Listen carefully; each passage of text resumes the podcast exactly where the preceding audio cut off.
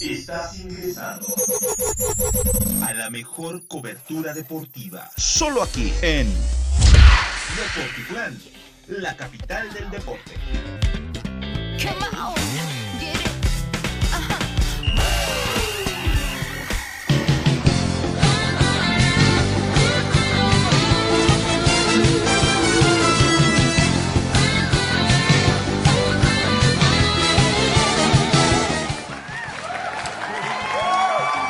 Muy buenas tardes, queridos deportitanes. ¿Cómo se encuentran el día de hoy? Miércoles, miércoles 26 de mayo. Estamos muy felices y contentos de tenerlos aquí con nosotros una vez más. De verdad, con mucha información. Vamos a hacer un análisis profundo, exhaustivo de lo que fue la semifinal.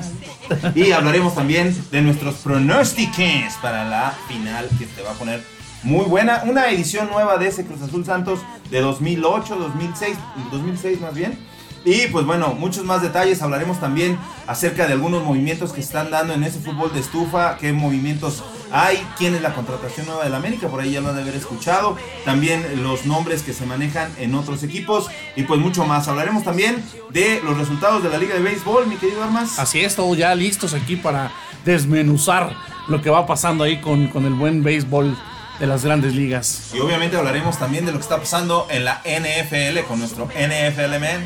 Así es, amigo. Por ahí una controversia con el señor Rogers que vamos a hablar ahorita bien de qué se trata. Y pues bueno, vamos a hablar de esto y mucho más, pero primero vamos a dejar que escuchen nuestras redes y luego ya hacemos las presentaciones como deben de ser. ¿Les parece? Estás en Deportitlán, la capital del deporte. ¡Vámonos!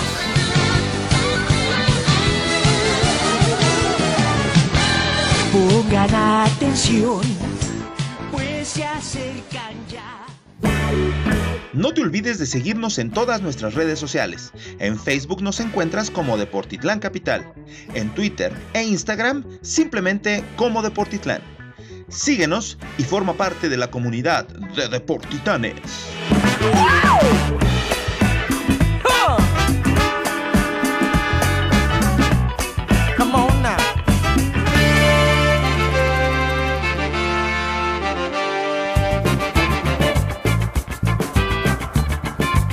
Pues estamos de regreso, ahí tienen nuestras redes sociales y pues vamos a iniciar y no sin antes empezar eh, presentando a mis amigos, ¿qué digo mis amigos, mis hermanos de micrófono, caray? ¿Cómo estás mi querido Ek? Bien hermano, pues aquí ya este, decepcionado por algunas cuestiones ahí de los equipos del fútbol mexicano, pero bueno, pues la final es eh, básicamente como la habíamos pronosticado, ¿no?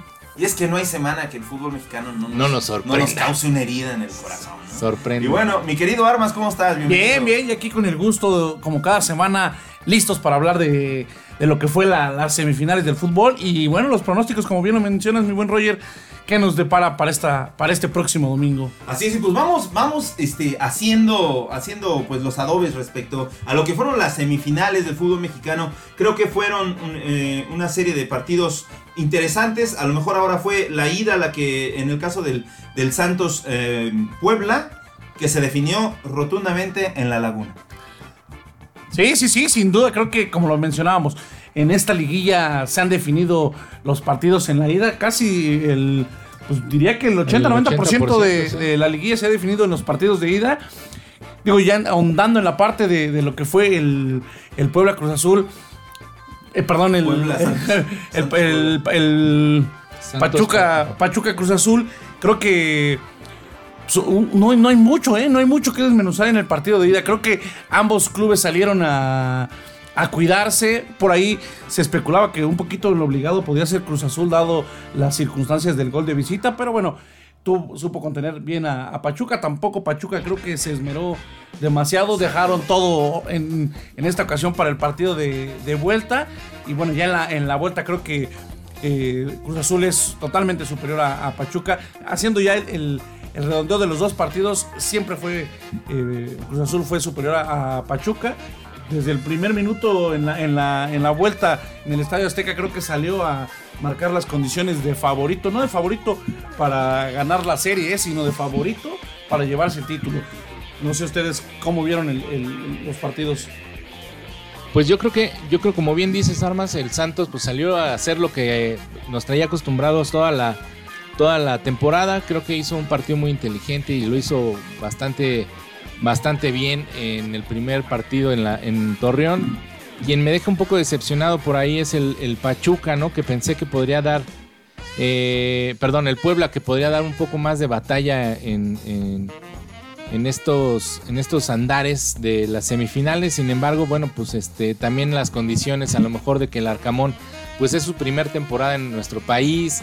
¿No? De que no conoce muy bien a lo mejor el fútbol mexicano, este, no sé, la inexperiencia de también de algunos jugadores que la verdad durante toda la temporada pues hemos hablado de ellos, Tabó, este, Reyes, que ahora este, también vamos a hablar de ya su transferencia al América y de, del buen Ormeño, pero sí me deja un poco decepcionado, esperaba más del Puebla, básicamente. Pues bueno, ahí tienen ya un resumen general, pero vamos a ir hablando de cada una de las series. Hablemos, eh, iniciemos con el Pachuca Cruz Azul, eh, Cruz Azul Pachuca. Eh, mencionabas ahorita, mi querido Armas, eh, fue un partido, el, el primer juego de la serie allá en, en el Estadio Hidalgo, creo que aburrido, un partido de mucha táctica tal vez, en la que sí, yo creo que Cruz Azul contuvo bien los embates de un Pachuca y un Pachuca que, que no tenía nada, eh, nada que ofrecernos a diferencia del juego de la semana pasada con América.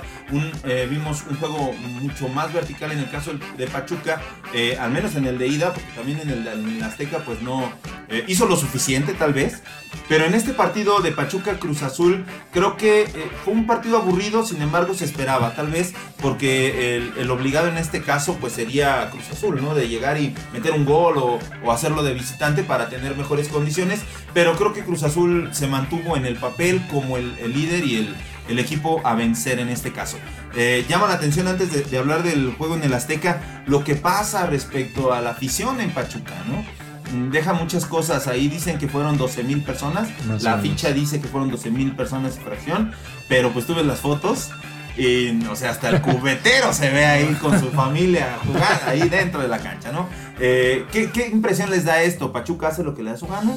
Este, sí hubo con, hubo varias cosas, ¿no? Recuerden que pasó lo de que Pachuca mismo dijo, no, yo si paso a la final no voy a tener gente y la manga del muerto. Pero ahí nos habla de algo que realmente está fuera de, pues, del orden que debería ser, ¿no? Fíjate que lo que más sorprende son las declaraciones de su presidente, ¿eh? porque sí, como bien lo menciona, la ficha menciona que fueron 12 mil personas, eh, que estamos hablando que era el 40% según las estadísticas de la afluencia, y ya en la realidad fue el 70% lo que estuvo. Pero te digo, lo curioso es que su presidente diga, es que no sé cómo se nos metieron tantas personas, ¿no? O sea, dijera, se Sí. te metieron 5, 10, 5, 500 personas, pero que se te mete la cantidad de gente que viene al estadio y, y que no, no logres entender cómo eh, la directiva puede decir que, que no sabe cómo se le colaron. O sea, eso es lo, lo más Y lo preocupante. lo más preocupante y extraño. ¿Por qué? Porque a fin de cuentas se, se decía que si Pachuca llegaba a la final, eh, dejaba fuera Cruz Azul, el estadio Hurac- eh, Huracán tenía que haber sufrido un, un, ve- veto, un. ¿no? No, no, no sé qué cuestiones eh, acontezcan ahí, pero te digo, eso, eso es lo, lo curioso, ¿no? No se te pasó una persona. Y no es en este partido, ¿eh? Sí, ya lo no, habíamos ya lo visto desde la serie exacto. anterior con América. Entonces, por ahí creo que muchas, eh, ¿cómo, cómo llamarlo? Eh, mucha condolencia, algo sobre, sobre Pachuca que, que pareciera que hace lo que, lo que quiere. Exactamente. No sé, mi ¿tú cómo lo ves?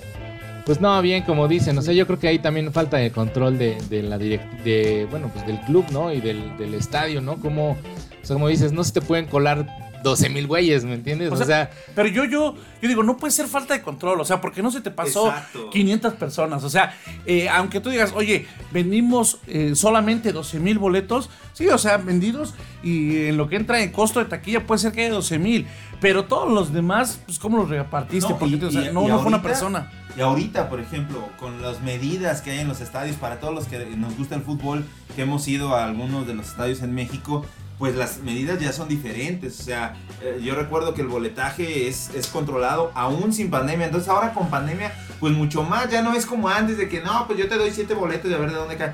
O sea, aquí todos los culpables son todos. pues es como la Directiva, eh, la gente. Sí. O sea, yo creo que ahí eh, Pachuca conspiró para hacer lo Pero- que les, di- les vino en gana. Pero a ver, fíjate, mi Roger, que no es, una cosa de Pachuca, ¿eh? O sea, digo, dentro de- del, del- del marco que se dio, creo que en el antecedente con América, por eso recae más en la cuestión de Pachuca. Pero también lo veíamos en el estadio de Puebla, en el territorio Santos Modelo, en el propio Azteca, ¿eh? Que no se nota tanto, pues, por las dimensiones dimensión del, del estadio, del estadio. Azteca, pero.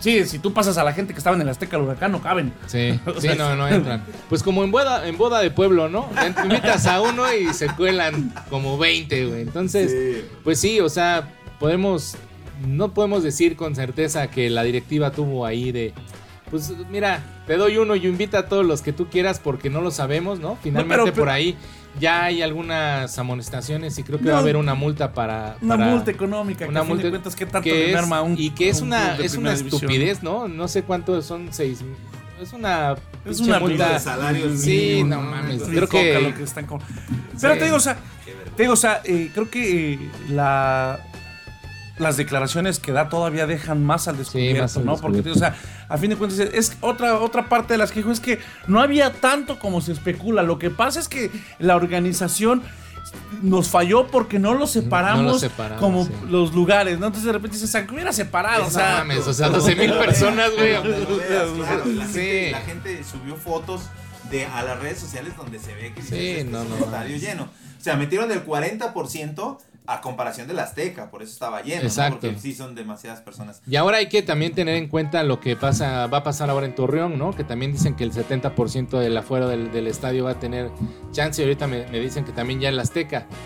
Como dice el Alarmas, no se ve tanto en el Azteca, pero ahora hay que ver en el, en el Santos modelo si realmente Sí. está el 70% y, y cómo Sí. controla, ¿no? O sea, es, Sí, un tema increíble. Creo ¿no? que más allá de eso, lo más triste de todo es que el partido que vieron, pues no fue un partido tan emocionante como se hubiera esperado de decir, bueno, valió la pena el castigo, valió la pena el rollo, ¿no?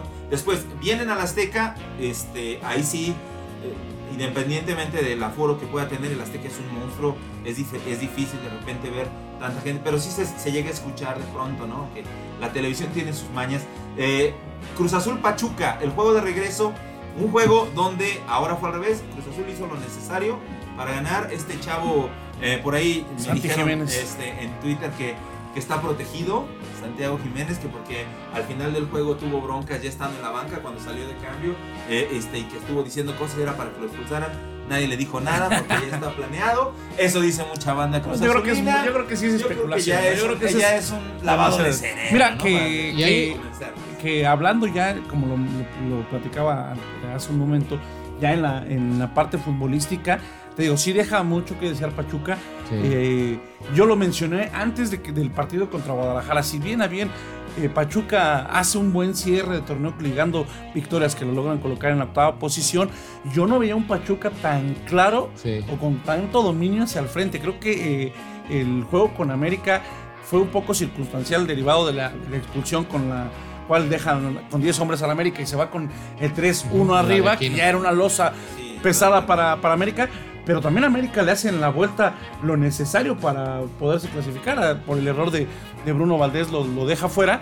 Y lo vi hoy en esta circunstancia, ya con un equipo eh, más acentuado, ya con, con la filosofía que, que trae Juan Reynoso planteando con sus jugadores. Recordemos un dato, ¿eh? Eh, eh, 14 alineaciones distintas usó durante todo el torneo Juan Reynoso. Solo repitió dos alineaciones en el torneo.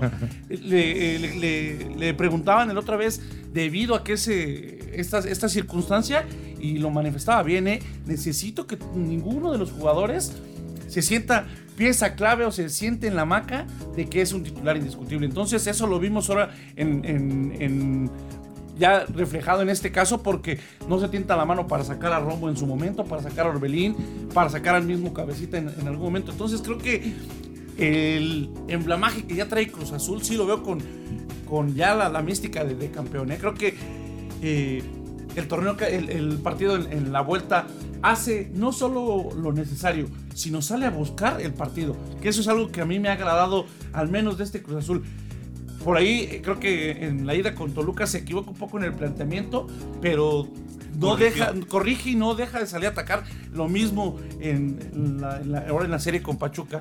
Entonces, no sé, yo sí veo un, un Cruz Azul ya más más sólido. más enfilado, ser- ser campeón. más sólido. también creo Y también no. recordemos que tiene la mejor banca del fútbol mexicano. Sí, Entonces, definitivamente. dicen los que saben que los la banca son la que ganan los títulos y, Cruz Azul tiene la mejor banca. Pero eso lo han dicho siempre que Cruz Azul llega a una final. Así es que hay que ver cómo le va, cómo le va a la máquina celeste. Yo también creo que ya tiene esa casta de campeón que a lo mejor no tenía las condiciones están dadas. Digo, no porque minimizara a su rival que será Santos, que ahorita hablaremos de, la otra serie. Sin embargo, mm, un detalle importante de- del- azul, eh, creo que ahora sí, a diferencia de otros torneos, ya tiene a su gente, obviamente, todo Cruz Azulino en estas fechas, está el rosario en la mano hasta cuando va al baño. Eh, pero creo que el partido de, de vuelta contra Pachuca ya no le da esa, esa falta de certeza a su gente, ¿no? Ya no es el Cruz Azul que, ay, esperemos el último minuto. Se vio un poco más plantado y de alguna forma eh, con, con mayor control en cuanto a- al juego, ¿no? Sí, la verdad es que yo veo muy bien a Cruz Azul. Como dicen, traen una de las mejores plantillas del fútbol mexicano. El tema este de- del chamaco Jiménez, pues también hay que tomar en cuenta que Jiménez es, eh, lejos de ser también el hijo del Chaco, pues es canterano, porque desde Morrito jugó en el Cruz Azul, obviamente. Se me hace una desconcentración total el, arrebato que tiene al, al final del, partido, tratando de ahí de, pues sí, de, de entrar en la bronca que se genera por el pisotón que le hacen a ahí, que también Quiroga se pasa súper de lanza porque lo, se ve claro cómo quiere pisar al, a- Al cabecita. al cabecita.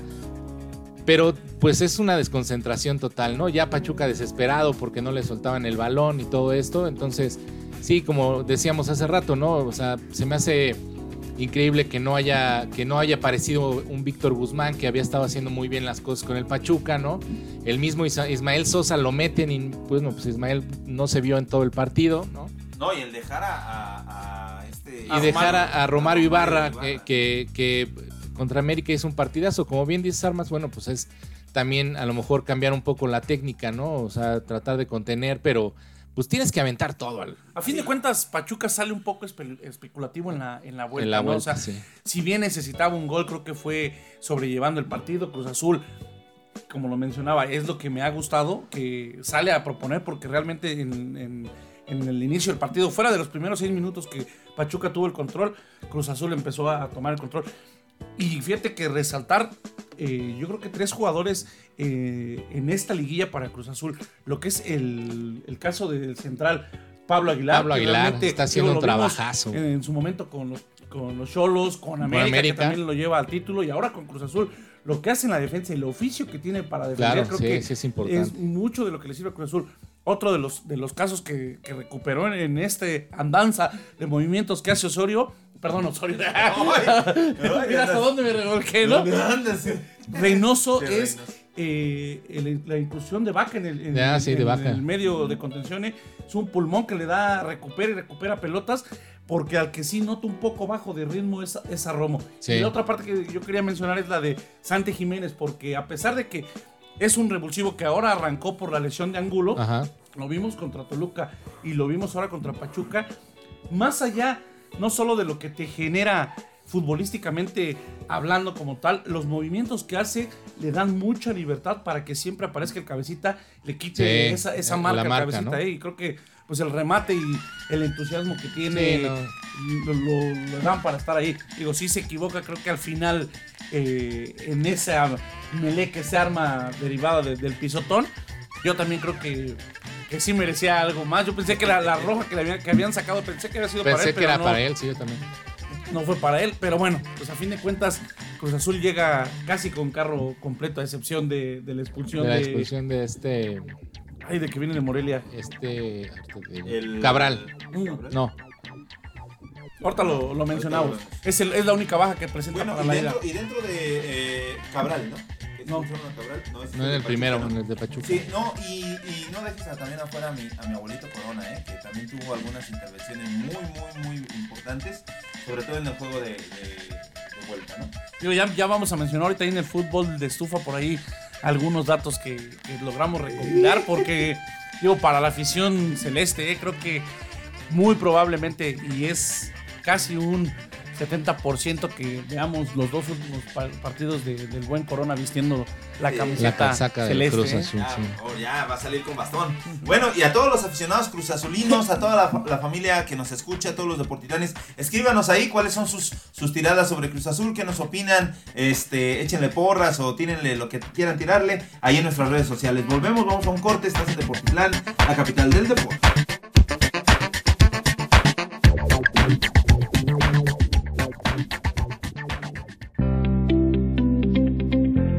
Crea Digital, el factor que hace la diferencia en tu empresa, presenta. Escucha Selección Sonora todos los miércoles a las 7 de la noche, disponible en Spotify y todas las plataformas digitales.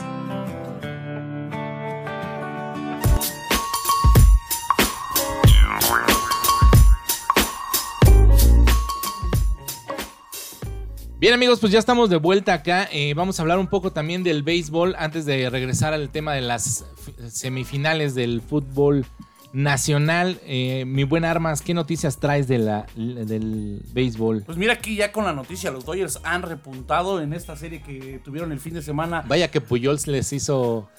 les llegó hizo bien, quite, ¿eh? llegó, llegó bien Pujols ahí. Creo que, como lo mencioné en, el, par- en el partido, en la emisión anterior Sí. de Deportitlán, le iba a rendir muchos frutos a, los Dodgers porque es un bateador de poder, es un bateador que está buscando el récord eh, de los hits y entrando, entrando, pegó su, su primer Su hit y sus hit. dos carreras impulsadas y en la semana a puro muñequeo, ¿eh? Sí. Le da un, un jonrón a los Dodgers, le aventaja mucho en la serie porque recordemos que hasta la semana pasada San Francisco se encontraba en la, eh, en la primera posición de la división, seguido por San Diego y los Dodgers. Y bueno, con esta serie que se dio el fin de semana, los Dodgers se ponen a medio juego de, de los padres de San Diego. Y este, este fin de semana se vuelven a enfrentar, pero ahora en el, en el Dodger Stadium. Pero la noticia creo que recae más en el trabajo que está haciendo Urias con, con los Con Dodgers. los ¿eh? Dodgers, exactamente. Simple y sencillamente el segundo mejor pitcher en efectividad de las grandes De las ligas. grandes ligas. Lle- Lleva un, un récord de siete ganados, un, per- un perdido, lo cual lo, te digo, lo, lo catapultan al segundo mejor pitcher de las, de las grandes ligas. Y no solo eso, ¿eh? en el partido del sábado conectó dos hits Dos para hits. ayudarse a su causa en, en la... ¿Cómo llamarlo? En la grandísima victoria de los Dodgers por 11 un marcador de 11-3, me parece que Ahí nada más. No, y le da la oportunidad de ver que no era nada más por el torneo pasado, sino que esta continuidad que le hacía falta para que se consolidara dentro de esa parte de, de las estrellas de la, de la liga de béisbol, ¿no? En Estados Unidos. Creo que también por ahí este, el pelotero Freddy Peralta es dentro de los, de los que están mejorando sus estadísticas en este año. Bueno, yo no sé mucho, pero aquí el Armas es el que, sabe más, ¿no? Eh, menciona que, que fue, fue el que perdió y quedó en segundo lugar por debajo de Urias en estas estadísticas, ¿no? Entonces, pues ahí está, ahí lo tenemos, ¿no? Y pues vamos viendo, a este momento que estamos grabando, están jugando varios equipos, ¿no? En este momento que grabamos esto, eh, los Piratas van ganando 3-1 a los Osos. Ah, no, no, no es cierto, van ganando los Osos 4-3. Los cachorros. Los cachorros, Cachorros. perdón, a los Piratas, los Cubs. Sí, los Dodgers No, están perdón. jugando con. eh, está, está, esta semana es Interliga. Están jugando. eh, los Dodgers están jugando en este momento contra los Astros de Houston. Y van ganando 2-0 en la parte alta de la séptima, de la sexta entrada, perdón. Y en la séptima, en la baja de la séptima, los Blue Jays le están dando una paliza 5-1 a los Yankees. Los Blue Jays que ya van a ¿Qué regresar, eh? ya van a regresar a, a jugar a Buffalo nuevamente. Estaba Sí. por ahí en un parque, vamos a decirlo, prestado. Eh, no estaba en las mejores condiciones, pero bueno, ya van a, a regresar. Y ya también la noticia, ya por ahí la semana que entra regresa Kevin Pilar ya nuevamente a cubrir la pradera central con los Mets de Nueva York. No sé si por ahí tuvieron la oportunidad de ver la semana pasada el pelotazo, El que- pelotazo, ¿no? que, recibió de un pitcher de los Atléticos de Oakland. le que reventó la nariz, ¿no? la nariz, entonces ya es un guerrero de mil batallas y ya estará por ahí listo. También ya se dio el regreso de Fernando Tatis, que ya se recuperó del, del COVID, Del con, COVID. Los, con los padres y nuevamente los tiene ahí peleando, peleando la cima de, de la, de la división. ¿eh? Y hablar un poco también de este esta eh, noticia que ahorita estaba yo leyendo. Vinicio Castilla va a ser el nuevo manager de las estrellas, de las futuras estrellas ahí en eh, de, del juego de las estrellas, me imagino es, ¿no? O sea, no sé cómo lo, lo, lo ponen, ¿no? Este beisbolista oaxaqueño, pues lo, lo ponen como en el equipo de la, de la Liga Nacional. Así lo, lo, indicó la MLB en sus redes sociales. Este eh, mexicano eh, proveniente de Oaxaca, que era eh, tercera base, ¿no? Era tercera base de los Rockies de Colorado. De los Rockies de Colorado y tuvo una gran, gran carrera en su vida profesional. Pues va a ser el, el futuro manager. Pues ahora a ver cómo le va, ¿no? También está chido que nunca, creo que no ha habido managers mexicanos, ¿no? En las grandes ligas. No, todavía no. Sería el primer caso que se, que se dé. Vamos a, a corroborar la, la, información para tenerlas eh, completita la semana entrante. Y bueno, pues también, como lo mencionamos, ¿no? La semana pasada se llevó a cabo ya el inicio de la temporada de la Liga Mexicana de Béisbol. Por ahí, en el primer partido aquí en, en el Alfredo Elías, eh, los, los Diablos Rojos del México vencen al Águila de Veracruz, pero realmente el Águila de Veracruz en el segundo partido muestra el poderío que trae con de entrada con el caballo, con el, el caballo de la, de la, liga, eh, que es Yaciel Puig, y. creo que va a estar por ahí contendiendo fuertemente. Desgraciadamente no vienen los equipos del norte en esta temporada a jugar contra los Diablos, ni los Mariachis, ni los Sultanes, que, que la afición estaba esperando mucho. Y bueno, pues por ahí yo creo ya mucha afición esperando la, la guerra civil, que sería entre Tigres y Diablos, ¿no? Esa, esa, va a estar buena, ¿no? Y también hay que ver cómo se va moviendo porque pues hay varios movimientos. Por ejemplo, Diablos que se refuerza con el infielder venezolano Jean Herby Solarte. No, o sea, es, estamos en tiempo de movimiento respecto a los nombres, ¿no? Que se van a dar aquí. Yo esperando qué va a pasar. Yo sé que se van a burlar de mí, pero hay que ver qué va a pasar con mis bravos de León también, que están ahí en la, en la parte norte. Vamos a ver cómo, cómo les va también, ¿no?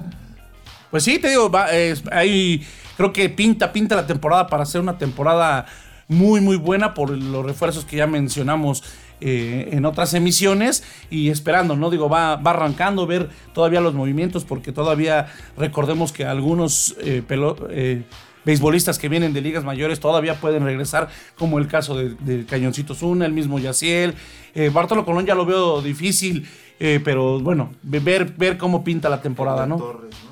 Sí, y te digo, ya también preparando, ¿eh? Por ahí, porque veíamos el caso, como mencionamos, tanto de Adrián González como de Jesse Castillo, que vienen a jugar a la liga para ser eh, considerados para los Juegos Olímpicos. Entonces, vamos por ahí ir viendo cómo es que van a conformar esta novena representativa de México para los Juegos Olímpicos. Y también ya salió la, la nota por ahí de que el próximo año se va a llevar a cabo el Campeonato Mundial de Béisbol. Es la Serie Mundial de Béisbol, pero de naciones, De ¿no? naciones, Donde realmente eh, los line-up que se están manejando para la novena, digo, por dar nada más una, una probadita de lo que puede esperar tener México, se dice que va a tener a Yaciel Puig, que recordamos que es cubano, pero también tiene la, la nacionalidad mexicana, y eh, Randy Rosarena de Tampa, De Bay, Tampa Bay. que también es cubano, pero no quiere ir con Cuba, entonces se está planeando que se venga con, a jugar con México. Y ya sumándole ahí a, a, Castillo, a Castillo y a González, vamos a, a, ir viendo por ahí.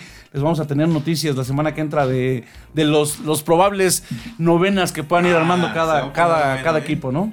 Se va a poner bueno esto de la liga eh, de béisbol, bueno, tanto de Estados Unidos como de México, vamos a ir viendo qué, qué va a pasar, sobre todo con este deporte que es, es, tiene mucha banda, ¿no? Tiene mucho, mucho, mucho público que lo sigue. Para aquellos que les encanta el béis y que nos están escuchando, ahí escríbanos en nuestras redes sociales, díganos a qué equipo apoyan y cuál es eh, pues el mejor deporte, obviamente van a decir el rey de los deportes. Pero ustedes ahí escríbanos, pónganse en contacto con nosotros. Y pues vamos a continuar para los futboleros de corazón, hablando ahora de la otra parte de, este, de las semifinales, el Santos Puebla, Puebla Santos, ¿no? Vamos a ir platicando de, pues en lo personal yo digo de, de mi decepción, de mi dolor, porque yo auguraba que el, eh, el estaría en la final. Pero pues nos dieron malas noticias, ¿no? Con este fin de semana. Sobre todo en el juego de, de ida, donde eh, un 3-0, pues yo digo que eh, prácticamente sepultó las ilusiones de todos los poblanos.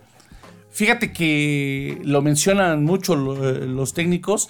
Eh, ya en la, en la, liguilla los primeros 15 minutos de los encuentros son fundamentales, entre el, el acomodo, el, el ver. qué, qué, te va a presentar el rival.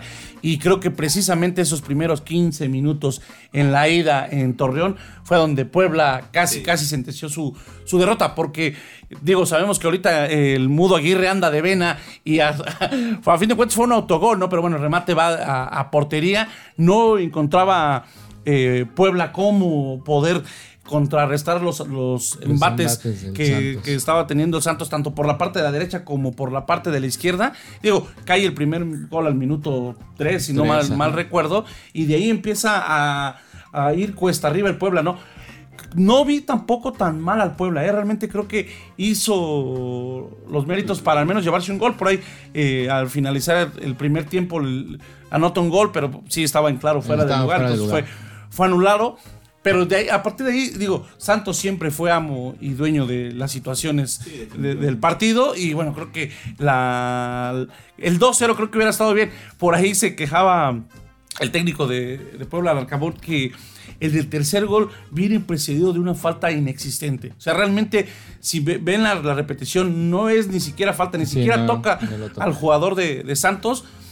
Digo, mm, a fin de cuentas ya el gol cae en una segunda jugada, ¿no? Una desconcentración y todo. Pero, ¿qué hubiera pasado si el VAR revisa esa jugada y no es eh, la, la cataloga que no es falta? Pues a lo mejor no hubiera caído ese tercer gol ya al, cierre del partido y, y el 2-0 hubiera sido más emocionante y a lo mejor más alcanzable para, para Puebla en la vuelta. Sí, recordemos que el 2 a 0 siempre ha sido ca- cabalísticamente hablando el marcador más engañoso, ¿no? Y en las, en las liguillas siempre ha hecho de las suyas. Sin embargo, ahora que lo mencionaste, hablar un poco del VAR y de, y de la línea que han manejado el arbitraje así de manera rápida, sobre, sobre todo en estas, en estas instancias de, de eliminatoria, porque si ustedes se fijan, ya no están marcando ciertas cosas. Ya están haciendo, por ejemplo, el, que, juegue, que siga. Ya hay ciertas fallas, que, faltas que ya no las marcan por no entorpecer aparentemente el desarrollo del juego. Pero también han dejado de lado un poco el uso del VAR por no causar polémica. Sin embargo, creo que ahora sí, ya usarlo o no usarlo sigue generando entre nosotros eh, pues ciertas eh, insatisfacciones respecto a la forma de, de llevar a cabo el juego, ¿no? Lo que pasó en Santos, que hubo algunas jugadas que también, eh, yo digo, híjole, pero se ve mucho la línea de cada jugador en todos los partidos, de que los árbitros dicen, no, ya, ya, hasta aquí, a ellos les dijeron, déjalo jugar, Déjalo jugar. déjalo seguir, este, y es muy notorio. Eh, que, que recordemos, ¿no? Que fueron también parte de las indicaciones o, o de lo que planteó la comisión de arbitraje, ¿no? Que, que dejaran que el, fuero- el juego fuera más fluido. Más fluido. Yo no lo veo mal en ciertos aspectos de que lo dejen, eh, que el juego, que el juego fluya, porque de repente era faltita tras faltita falta tras tras faltita, que empiece ¿no? a fluir, porque también el futbolista eh, pues, deja de, de hacer tanta maña, no deja de fingir tanta falta.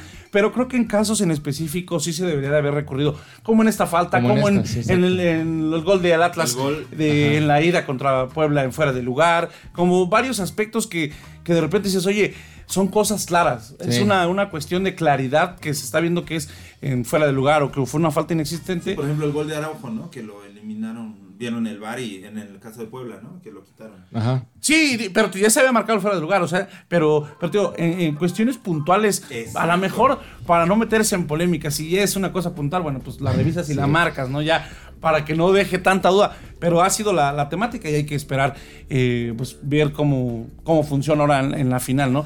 Y ya te digo, ya hablando en la, en la, en la vuelta, eh, pues, a fin de cuentas Puebla sale a, pues, a tratar de- de Sí, de remontar. de remontar el marcador. Era una losa muy, muy pesada. Santos estuvo prácticamente sobrellevando todo el, el encuentro. Por ahí cuando, cuando Puebla mete el, el primer gol, que fue arrancando el segundo tiempo, eh, Sí, e- ilusionó, ¿no? Ilusionó tanto a, a la afición como, como en la parte futbolística. Yo, pe- yo des- pensaba que sí iba a ir con todo al frente a buscar el segundo y tener un cierre eh, estrepitante, pero realmente te digo, Santos fue llevando de la mano el partido, cuando se sintió apretado, a- adelantó eh, el equipo unos metritos y bueno, fue quitándole a las aspiraciones a Puebla, ¿no? Y resaltar el trabajo que hace Gorriarán, ¿no? Este jugador que creo que por ahí puede, que está sonando para el América en esta, ahorita, En eso- en esta, eh, Todos suenan en este, ya sabes, ¿no? Ahorita que tenemos eh, la cartera que nos va a sobrar bastante, ¿no? y, y también de Ibargüen, ¿no? También un buen juego de este chamaco Ibargüen, todo esto. Creo que la- el planteamiento de, del técnico del Santos Almada, Jorge Guillermo Almada, ¿cómo se llama? Almada lo hace muy bien. Y también el chamaco este, el portero Acevedo, que saca dos, tres eh, eh, por ahí tiros importantes. canijas, ¿eh? Sí, O sea, sí, tiene sí. unas jugadas muy buenas, Sí, no, no es pero el de gran... repente da unas que dices, tú, este es de primaria. Sí, o sea, a ver, en esta cuestión, si tú tuvieras que quedarte con Acevedo o con Corona ahorita, ¿con quién te quedabas? No, pues No, con Corona. O sea, Corona es muchísimo Sí. más sólido. Sin embargo, el chavo, pues sí representa de alguna manera una cara que seguramente vamos a ver en el futuro dentro de, del. de No, y, la- y un guerrero, no sé si vieron por ahí la foto que está circulando precisamente en la final que mencionabas, mi buen Roger.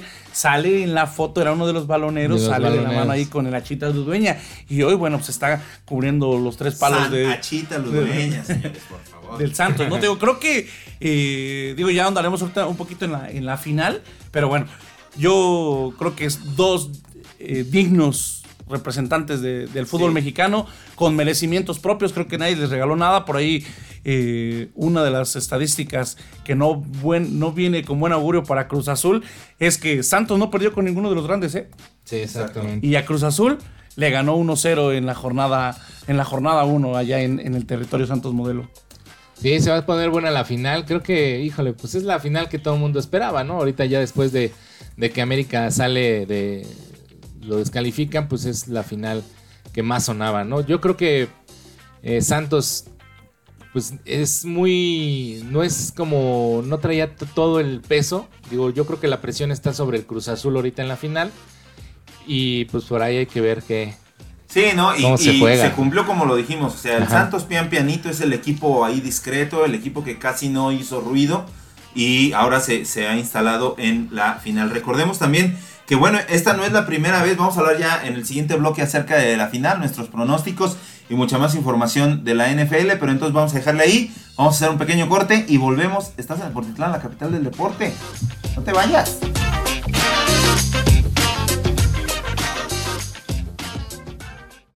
Escucha todos los viernes la cápsula deportiva de la Rocola de Green, solamente en Deportitlán y en el sitio web oficial de la Rocola de Green, https dos de.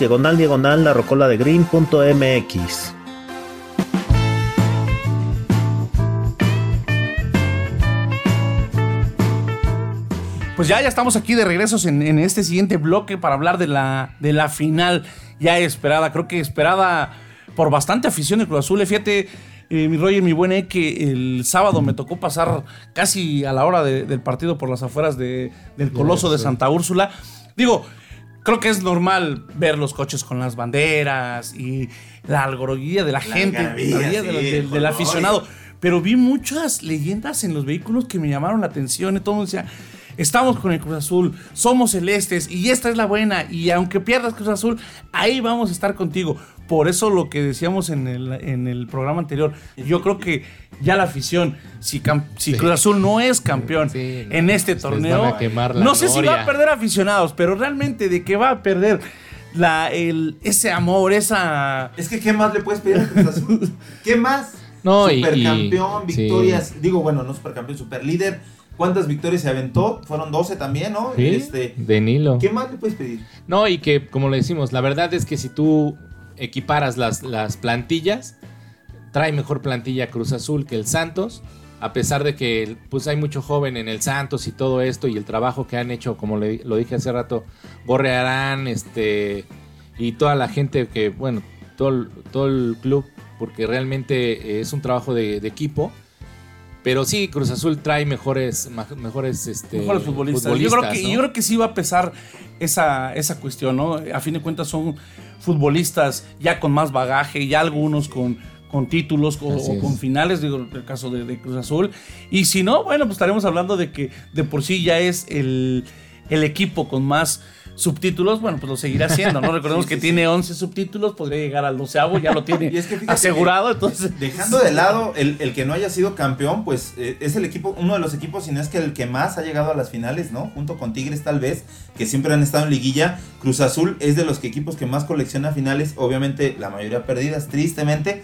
Eh, y hablando precisamente de finales perdidas, recordemos aquel clausura 2008, cuando Cruz Azul perdió contra Santos en la final, ¿no? Justo en el Azteca. Obra de nuestro queridísimo Dios lo tenga ya en la cancha celestial, Chucho Benítez Sí. y Fernando Arce, ¿no? Que después terminó con Tijuana.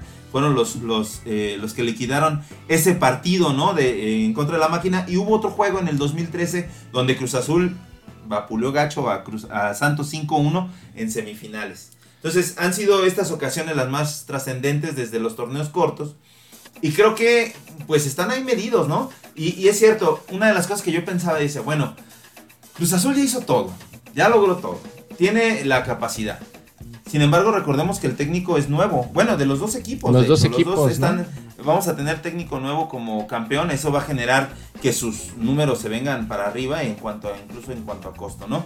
Pero un Juan Reynoso que de alguna forma conoce la institución, fue campeón en el 97, fue el campeón, el capitán durante mucho tiempo también de la Cruz Azul.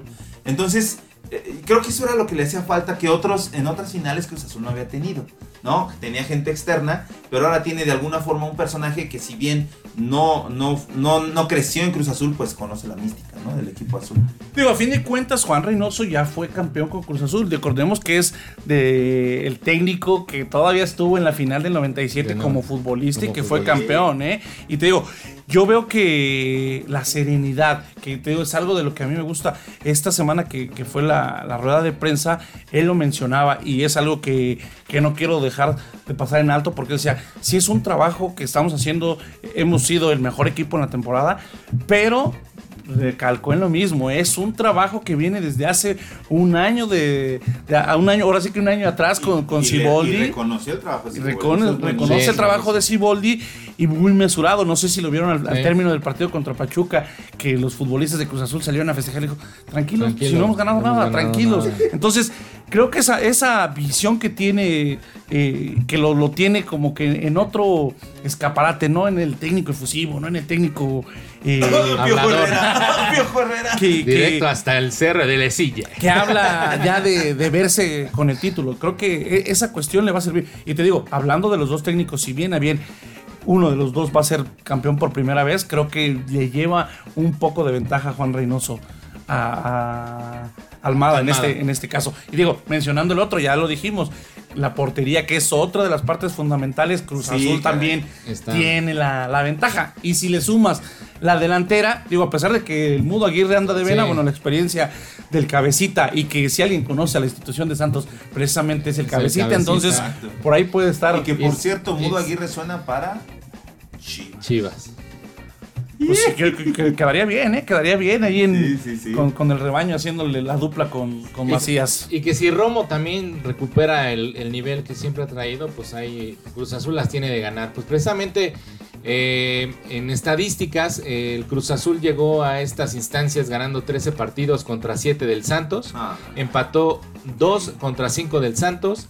Únicamente perdió dos partidos contra 5 del Santos. 26 goles eh, del Cruz Azul, 18 del Santos. Y en contra, pues no se van tan, tan separados. 13 para el Santos, 11 para el Cruz Azul. Fue una estadística que no mencionaste ahí. ¿Sabes cuál es el equipo en torneos cortos más ganador? El Santos, ¿no? El Santos con siete títulos. Entonces, Sí, sí, sí. digo, si quedara campeón, superaría a Toluca, que fue el, el otro en torneos cortos, volviéndose el equipo más ganador en torneos cortos, ¿no? Fíjate que ahorita que hablabas de- del buen eh, Juan Reynoso, ¿no, se- ¿no se les figura un poco como al nuevo Enrique Mesa? ¿No? Como muy mesurado, muy Sí, tranquilo, sí, muy sí, relajado. Pero a la vez se ve que es estricto, se ve que es, eh, al menos, este, Mira, tiene yo- un poco más de rigor. Yo creo ¿no? que algo muy importante en, cuan- en cuanto a técnicos es que hayan jugado fútbol, porque lejos de saber la técnica, saben cómo, cómo tratar al jugador, ¿no? Eh, Bueno, no todos los técnicos sanos. es a, sí, es a lo sea, que iba. No, to- no todos son así, pero yo creo que Juan Reynoso entiende muy bien cómo, cómo se comporta el jugador. Lo vimos desde, desde, desde cómo le inyectó ánimo al Puebla y después cómo pensamos que tal vez iba a llegar al Cruz Azul y, y no le iba a armar por el tamaño de equipo que es. Y, y que no era el técnico esperado Y para que no Cruz era el Azul, tec- ¿eh? técnico que No, esperábamos, y así ¿no? como, como mencionábamos ahorita que reconoció el trabajo Siboldi, también hay que reconocer que mucho de lo que el Arcamón tomó ahora con Puebla es de lo que Es de dejó, lo que dejó, exactamente. Reynoso dentro de la institución. Y ¿no? también hay que reconocer un poco el nuevo trabajo que está haciendo la nueva directiva del Cruz Azul con Álvaro Álvaro Dávila, Dávila, que, sí. que la verdad Jaime pues se ve, se ve Jaime, Jaime Ordiales, que también son gente de fútbol de hace muchos años. Digo, Álvaro Dávila Digo, ya estuvo le- le dio títulos en a Morelia, Morelia.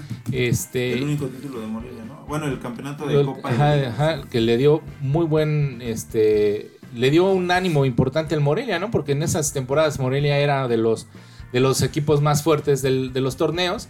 Y yo creo que ahorita les, em- le está inyectando una nueva, una nueva cara al Cruz Azul, ¿no? Y que estaba Esperemos. Corona en ese Morelia. ¿no? Estaba Corona. No, no, no, no, no, estaba. No, Moy Muñoz. Moy Muñoz. sí, sí. Sí. Este, y que, y que les está inyectando cosas nuevas, ¿no?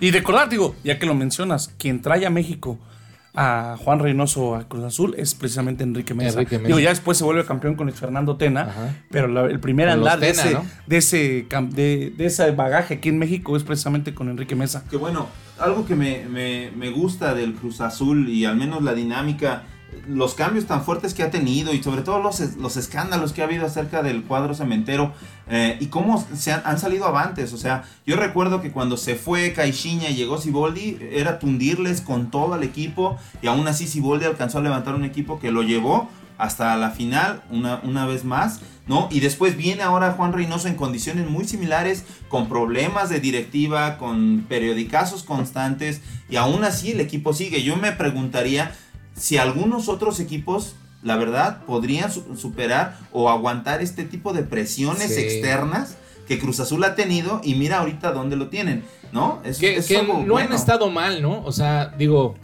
siempre han, eh, ya lo dijimos, ¿no? Han llegado a las semifinales, ¿no? No es un equipo que dices, no mames, como el Atlas, ¿no? Que lleva años en, en últimos Cálmate, que lugares. es hermano y- de los Santos, ¿eh? y- bueno, Cruz Azul recordemos que tiene un campeonato en 40 años, En ¿eh? 40, sí, pero ¿estás de acuerdo que no, no- nunca fue el equipo que sotone- eh, fue el sótano del, del torneo, ¿no? Siempre se mantuvo. Es eso, o sea, es lo que digo, siempre Le está- faltó el, el extra, ¿no? Tal Eh, vez. siempre ¿no? ha tenido eh, la prosapia de equipo grande, ¿no? Exacto. Entonces, a fin de cuentas, eso no se lo quita y esperando que levante la novena, ya ponerse a una del Toluca, que es el tercero más ganador, nada más abajo de América y Guadalajara, ¿no? Y que por ahí estaba, estaba recordando en la tarde con, con unos amigos, eh, el único jugador, que bueno, que recordamos que haya jugado para ambos equipos, Héctor Adomaitis, el ruso Adomaitis, Ah, claro. que jugó para No, el también, Santos también y que jugó, para Cruz Azul, Benjamín Galindo. para los dos, ah, para para los dos Galindo equipos, y- De hecho, fue campeón Fue, Fue campeón, fue sí, campeón con cierto. ambos, con ambos clubes fue campeón. Pero ¿quién más? ¿De quién más se acuerda? Um, no, pues hasta ahorita. no. Bueno, hay hay más, Olaf Heredia. Bueno, Siboldi fue técnico de ambos equipos, ¿no? Hizo campeón a Santos. campeón a Santos, Y sí, pues. subcampeón a Cruz Digo, Olaf Heredia jugó también con. Con, Con Olaf, el- Olaf, mira, no me acordaba. Sí, el Benjamín sí. Galindo también. Ya te fuiste muy atrás. Está chido.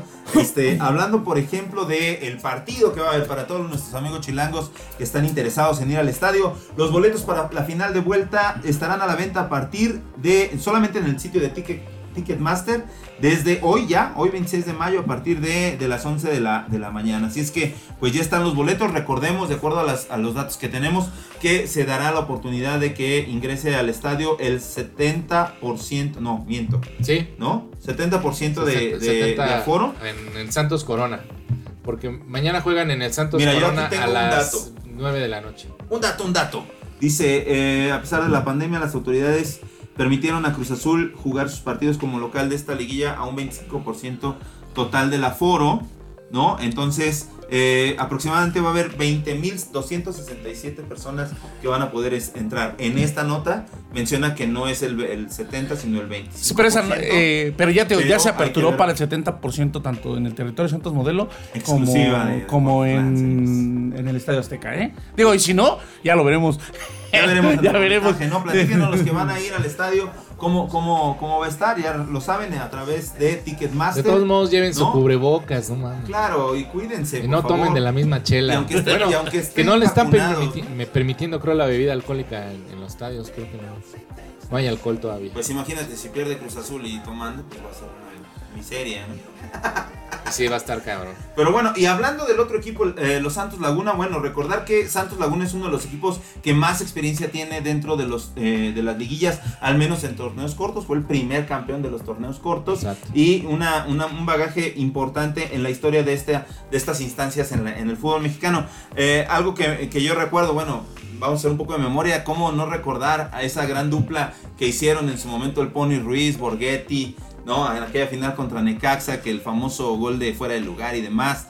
Eh, recordar a Domaitis, este... Comiso, ¿no? eh, ¿Cómo se llamaba el, el- portero? Este. ah, no, no es Comiso. Bueno, Osvaldo Sánchez ¿no? estuvo ahí también, Adrián, Adrián, Adrián Martínez, Martínez. ¿no?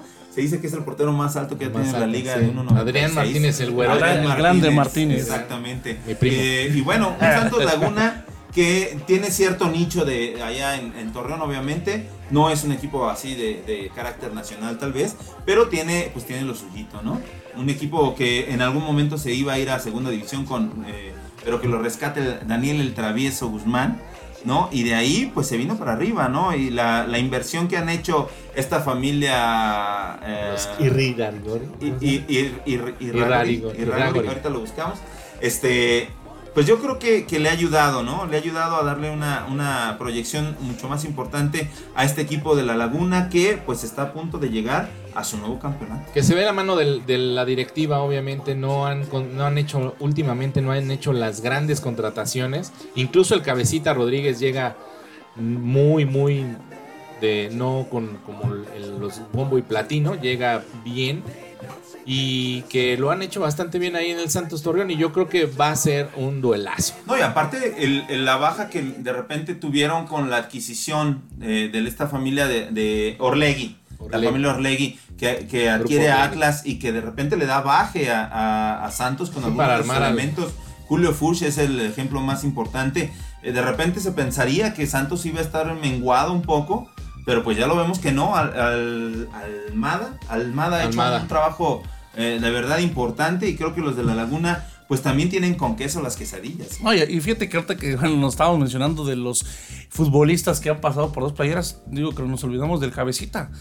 Que, sí, está- que estaba en ambos. Jared Borghetti también recordado que pasó por Cruz Azul en una instancia corta por Cruz Azul, pero bueno, jugó- vistió las dos playeras. Fue refuerzo, ¿no? No, no, no, jugó, jugó Jugó, un sí. torneo para, para Cruz Azul. Este, Francisco Gabriel de Anda también jugó para ambas escuadras. Bueno, bueno, hay niveles. Y, Digamos que pasó. y digamos que Néstor Araujo, que está eh, ahorita en Ah, Europa, Araujo también jugó, con- para ambos. para ambos clubes. Fíjate, Entonces sí, sí había varios futbolistas que por ahí habían jugado. Y creo que el más, ah, bueno, ya lo dijimos, Jared Borghetti, creo que es de los más emblemáticos, ¿no? Ahí tenemos la lista. eh, el cabecita, ¿no? Este. El Ah, Tato Noriega, ah. Paco Gabriel de Anda. Adrián- Néstor Araujo, lo Adrián. Alderete también sale de, de las fuerzas básicas de, De Cruz de- Azul. de Santos. Digo, de Santos. Cruz Azul. ¿Saben también quién? El internacional Mauro Camoranesi, ¿no? Que Claro. estaba también en Ah, ambos sí, equipos. Que estaba en la Juventus, por allá en. Italia. Jugó en, Cruz, en Santos y luego se fue al Cruz Azul. argentino Y ya que después se se fue nacionalizó a... italiano y fue campeón mundial en aquel en aquel equipo, ¿no? Benjamín Galindo, Verdirame, Johan Rodríguez, Ah, Verdirame. eh, Denis Puta Caniza. ¿se acuerdan de Denis Caniza? Denis Caniza, ¿cómo no? Buenísimo. El Tato Noriega, Nicolás Ramírez, hermano del gran Ramón, Héctor Altamirano, Agustín Morales, Pedro Duana, uh, No Bueno, ya se fuimos- Miguel Cepeda, ese sí no me acordaba. Yo- Miguel yo lo hacía Cepeda. con Atlas siempre. Bueno, es que Miguel Cepeda va de, llega de Atlas, Santos, ¿no? se fue a, a Cruz Azul y de ahí fue el paso a Santos. El, el Marc Rosas, este españolete que se quedó a vivir aquí en México. Y obviamente, pues, el caso más notado ahorita es el cabecita. El cabecita Rodríguez. Pues, la- pues decía, decía eh, el Adomaitis, a eso iba mi comentario, de que la historia no juega, ¿no? Entonces, pues habrá que, que jugarlo y, y, pues ojalá que la afición Sí. cruz azuleña tenga por fin. Por favor, sí, tienen todo, sí. la verdad es que tienen todo Oye, para y y no lo ganar. fíjate, hacen, fíjate que hay, eh, precisamente la semana pasada estaba con, con algunos cruzazulinos viendo el- la vuelta contra el Toluca. ¿Cómo y te gusta meterte la boca fíjate que, no, pero era un, caro- un caso curioso, ¿eh? Porque yo creo que ellos, no- de los, con los que estábamos ahí, había como 10 y no pasaban de los 20 años. Entonces, digo, yo en, en son de burla le decía, oye, pues ¿por qué lo vas a Cruz Azul si nunca lo has visto campeón? Entonces, ya, esta es la buena. Esta, es la- esta tiene que ser, yo creo que te digo, ya eh, el ánimo. Que, que digo que lo tiene también cada temporada la Sí, visión de claro, Cruz Azul. claro. Pero viendo de, eh, el bagaje de, las- de los subcampeonatos que ha tenido Cruz Azul, yo este es el equipo que veo más sólido. ¿eh? Sí, ¿no? El Cruz Azul es el Saavedra de los equipos de fútbol mexicano. Por ahí, por ahí la que perdió contra, contra América en el Azteca En el con el gol de Azteca, Muy con el Muñoz gol de- también, pero veía un, Bueno, que un Cruz Moy Azul le dio el muy- empate, ¿no? Veía un Cruz Azul muy alzado, muy agrandado, cosa que no noto en este Cruz Azul Y que el día de hoy. ese gol fue bien notorio el cambio de actitud. De Cruz total, Azul, ¿no? total. Estuvo, estuvo muy canijo. Pero bueno, vamos a hacer un pequeño corte y vamos a regresar con nuestros últimos 10 minutos hablando de los movimientos que se han ido dando en el fútbol. ¿Qué va a pasar con Diego Lainez? Al parecer no va a la selección, Martino no lo llama y vamos a ver eh, algunos movimientos. América ya tiene su primer refuerzo y mucho.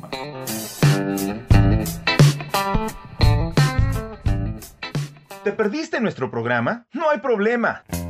Puedes escuchar nuestros podcasts en Spotify y también en Himalaya. Deportitlán, la capital del deporte. Síguenos y comparte nuestro contenido.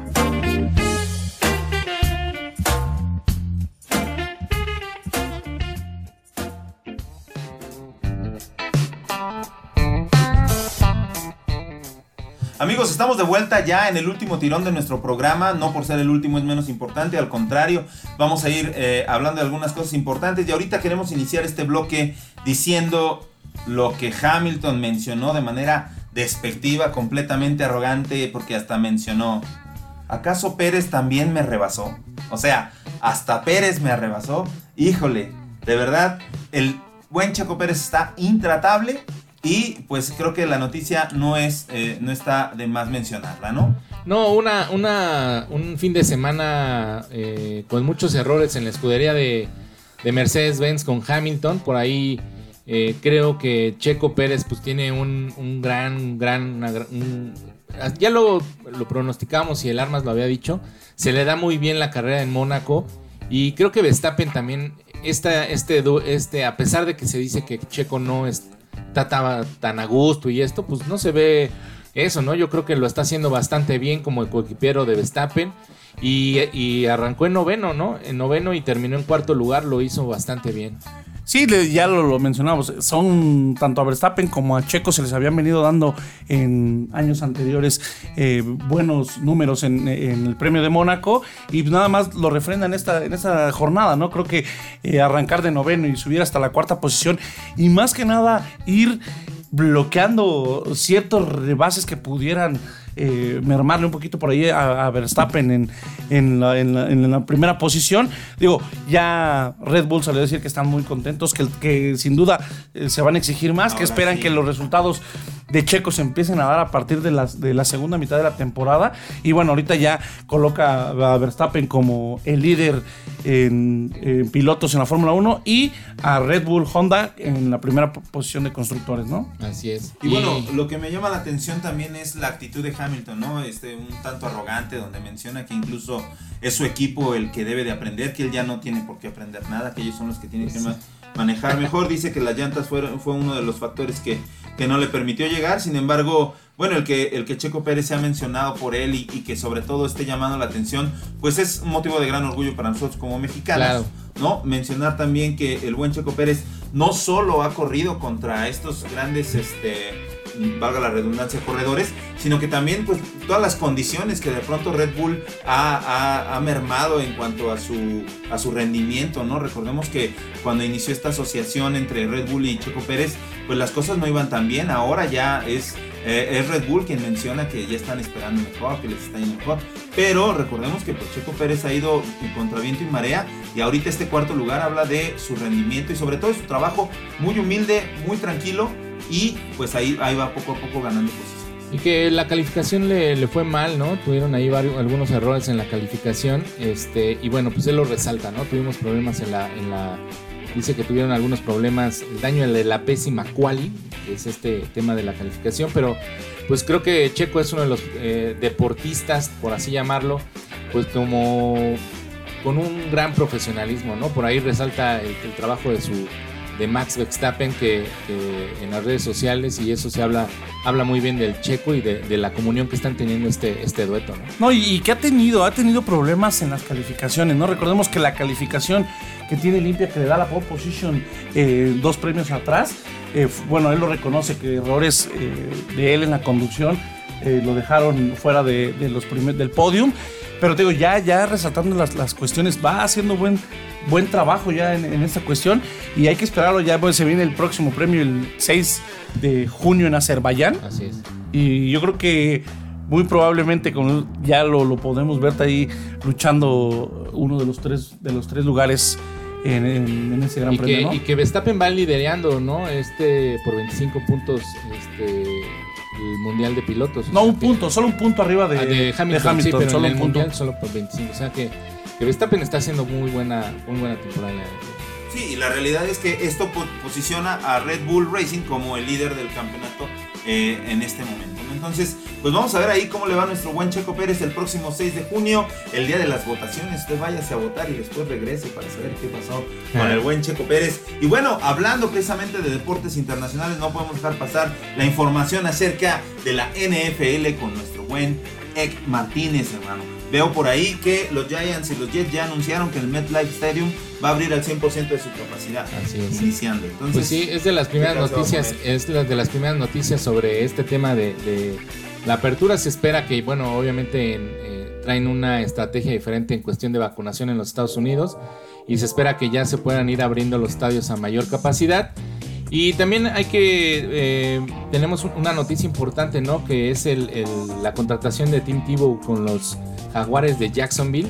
Y extraña, un poco extraña con, en, este, en esta temporada, puesto que los Jaguares por ahí eh, sabemos que draftearon a Lawrence, que es un coreback que viene de, de, de la, del colegial, ¿no? que se espera que sea el titular y, y venía con todo este, eh, con todo este tema de, del, pues, de las redes sociales que se está dando mucho y todo esto como gran líder de los Jaguares. Sin embargo, pues ahora eh, contratan a este coreback que también fue ganador del trofeo Heisman por allá en el 2017 y, y pues va a estar este va a estar ahí en conjunto con Urban Meyer que también ganó eh, un trofeo Heisman eh, y pues creo que los Jaguares se están armando muy bien. Tibo obviamente firmó un acuerdo por una por solamente una temporada y estará sobre el campo. eh, ya empezaron en este este jueves empiezan ya los campos de entrenamiento a, a funcionar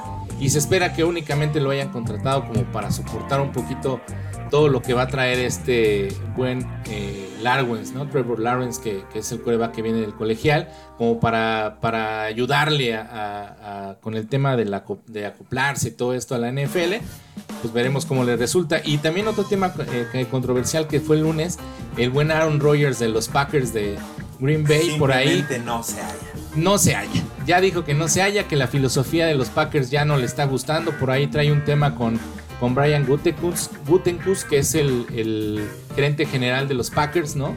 Y que se había dado que, que se había molestado por la, por la contratación del draft de Jordan Love, que es un coreback que viene del, del colegial y que decían que es pues, el reemplazo que- que ya lo tienen listo para, para el buen Aaron Rodgers. Sin embargo, él el lunes en una entrevista que le hicieron por ahí dijo que no, que no le molesta. ya estuvieron trabajando juntos en algún momento y que se llevaron bastante bien. Incluso dice que es un gran chico. Dice que también está muy muy contento con el grupo de coaches y con todos sus compañeros. Sin embargo, pues ya eh, después de 16 años, pues se nota que, que pues ahí la filosofía del equipo no, no le está este no le está acomodando al, al buen Aaron Rodgers, ¿no? Entonces, esperemos ver en qué acaba este, este, esta noticia, ¿no? Ya tiene 37 años de edad y viene de su tercer reconocimiento como jugador más valioso de la NFL. Y pues espera, esperamos que, que, pues pueda por ahí arreglar este problema, limar asperezas con el, el equipo de los Packers, porque si no, pues va, va a haber un tema ahí importante, ¿no? Pues ahí lo tenemos entonces, la información acerca de la NFL. Sí, digo, ya, este, ahora sí que puntualizar, ya los datos que nos dio Héctor, estaremos viendo más adelante ya las noticias, como dices, ya arranca el- los campos de entrenamiento y bueno, pues poco a poco se irán dando noticias, ¿no? Digo, ya para finalizar, recordarles que el, el sábado es la final de la Champions, de la Champions League a las 2 de la tarde entre el Manchester City y el Chelsea. La final totalmente inglesa. Inglesa. ¿no? Sí, no, no, está- va a estar muy, muy bien. Sobre todo hay que ver cómo vienen los de los de el buen Pep Guardiola, ¿no? Que por ahí también sonó ya el nombre del Kun Agüero como refuerzo estelar del Barcelona para la próxima temporada. to- todavía no lo hacen oficial, pero al menos ya le dieron la despedida, dieron la eh, el partido Así anterior al, al buen Kun. Y Estados Unidos estará en espera de su primer jugador con- este, campeón en la Champions, ¿eh? ya sea con Christian Pulisic de Pulisic. Chelsea o con Zach Steve, portero suplente del Manchester City. Wow. pues ahí está. Pues ya van a ir por su dinerito, ya hicieron lo que tenían que hacer, ahora van a ir por el varito, ¿no? Y bueno, pues también ahorita resaltar la victoria del Atleti, ¿no? Bueno, el campeonato del Atleti Así ahí es, con el buen supuesto. Herrera, ¿no? Que, que entró de cambio en últimas del partido, pero bueno, finalmente nos sabe el triunfo de- del mexicano. No tuvo una temporada importante, ¿no? Estuvo en la banca, lesiones, luego no entraba como en el sistema Ah, que traía le- Simeone. Tuvo, le dio COVID. Le dio COVID, este, se operó la nariz, otra- tuvo otra reconstrucción facial, ¿no? Ya, Ahí lo tenemos. ya no Bueno, sabemos si es, si es Herrera o es este Palacios, ¿no? Es, es Calamardo. Calamardo, por guau, favor, exactamente. pónganlo Pero bueno, bien. Y- y- muchas felicidades y, y la verdad es que pues creo que es el, el tercer eh, mexicano que es campeón, ¿no? Está Sí, Rafa, Hugo, Hugo y- Rafa y Herrera. Hugo, Rafa y Herrera. Entra a la tercia de los mexicanos que han Y sido que ha hecho muy buen trabajo, pues fue campeón con el Porto, fue campeón ahorita con el Atleti,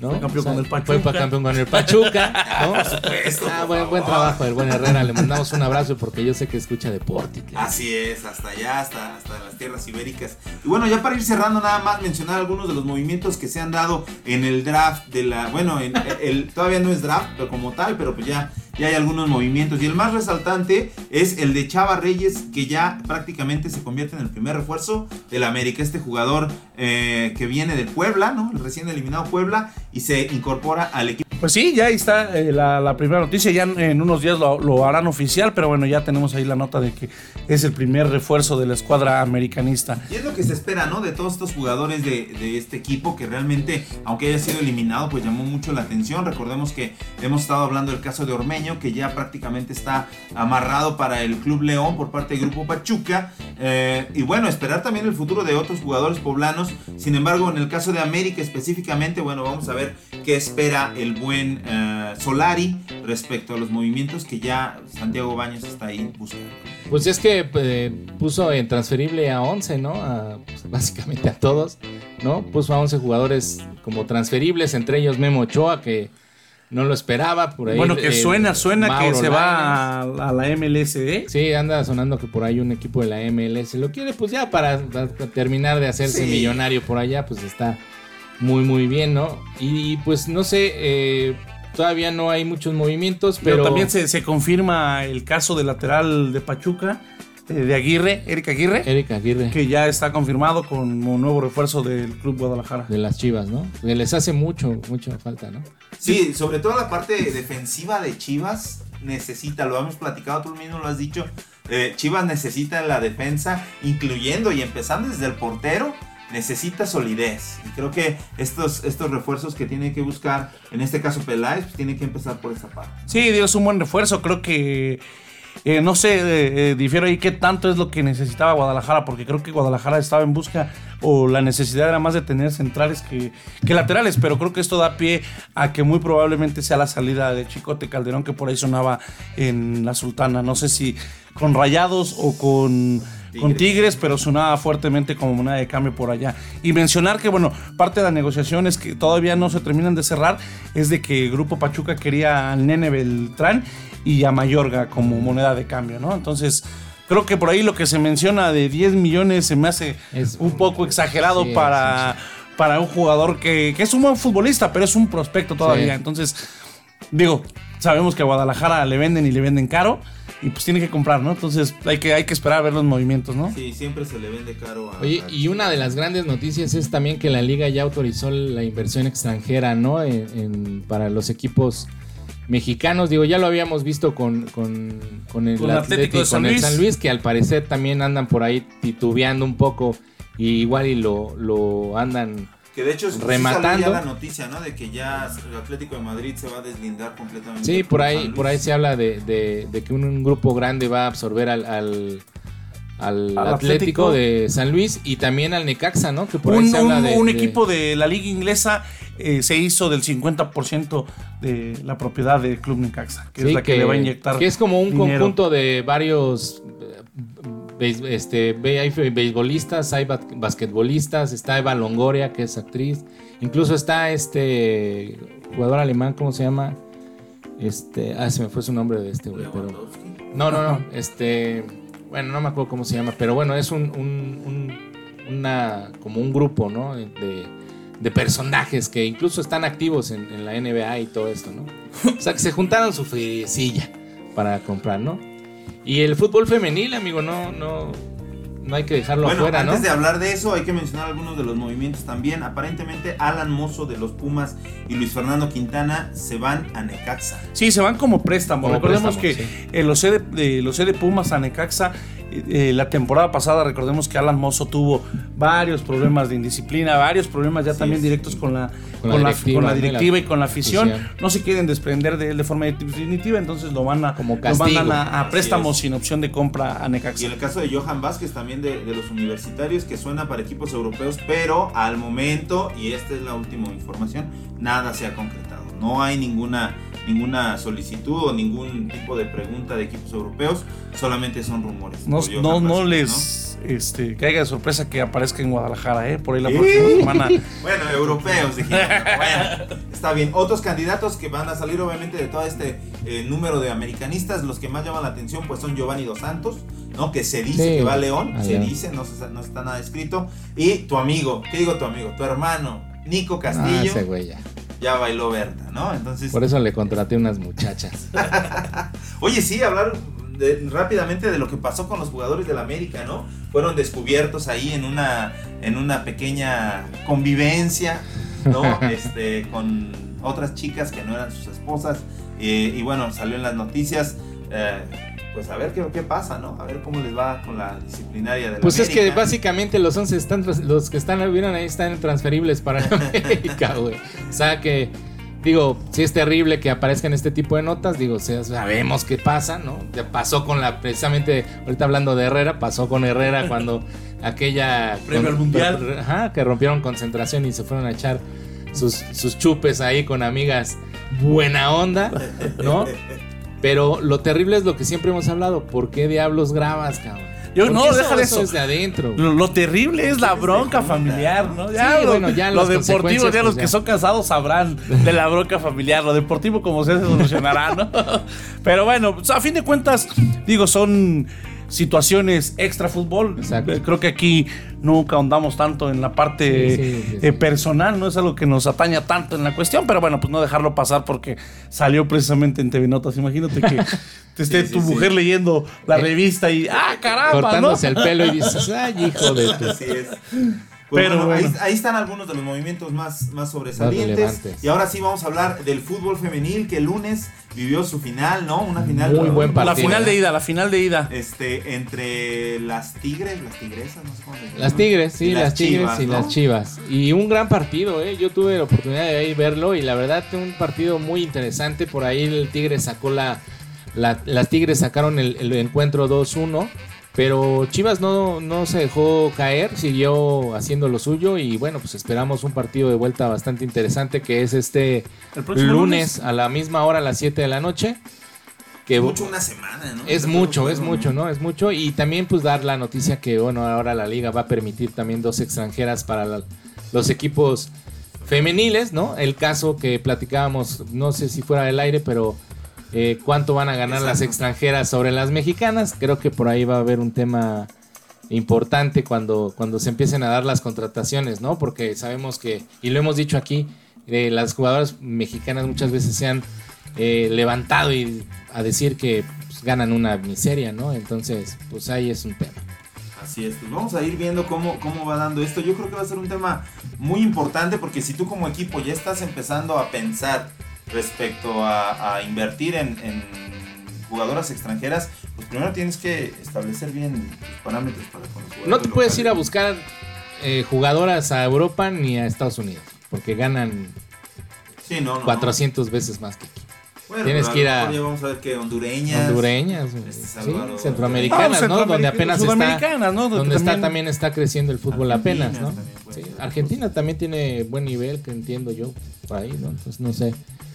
Pues ya sabemos que aquí es este, casa de argentinos. Sí, lo dijo Excelsa, Sí, lo dijo Don. Rigoberto. Para, para triunfar en México solo hay que ser argentino.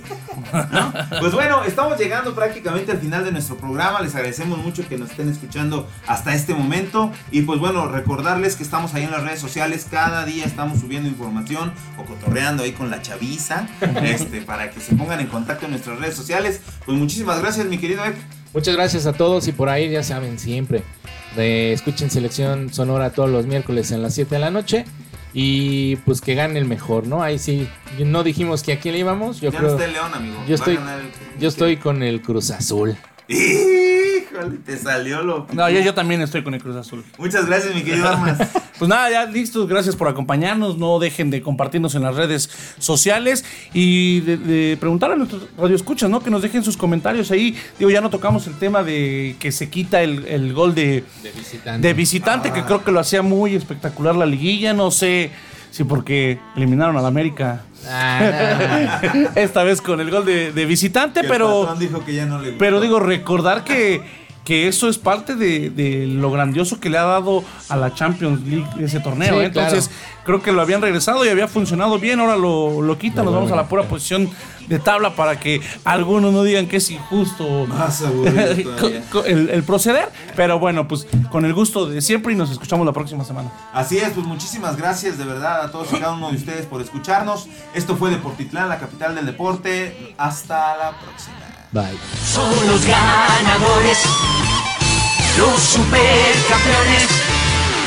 Su estilo en la cancha es sensacional. Aquí está. Gracias por acompañarnos. Deportitlán, la capital del deporte.